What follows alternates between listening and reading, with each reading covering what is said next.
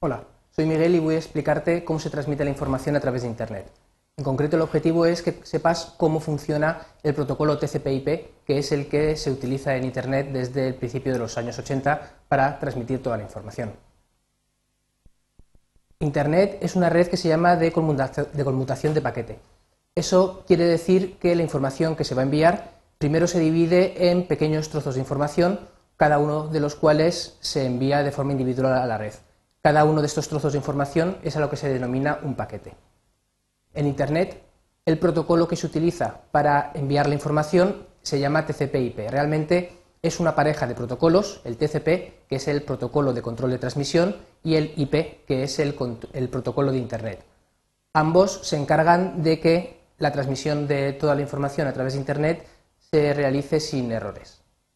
El TCP, que es el primero de ellos, lo que hace es dividir la información en pequeños paquetes, a cada uno de ellos le asigna una cabecera en la que se coloca diversa información. Entre ellas, la más importante es el eh, identificador que nos va a indicar el número de orden de, cada uno de los paquetes dentro del documento y un código especial que se denomina checksum que se emplea para validar que el mensaje ha sido recibido sin errores.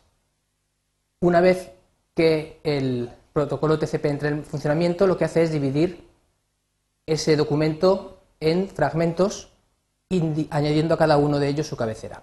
A continuación, cada uno de esos paquetes se envía al IP y el IP lo que hace es añadir la información del destinatario. Y el IP envía cada uno de esos paquetes por la red de forma individual. El receptor, cuando recibe los paquetes, los coloca de nuevo en orden para recomponer el mensaje original. El checksum se utiliza para que el receptor vuelva a calcularlo y si el valor que ha calculado coincide con el valor que aparece en la cabecera de cada uno de esos paquetes, el mensaje es correcto y se puede componer el eh, mensaje original con él.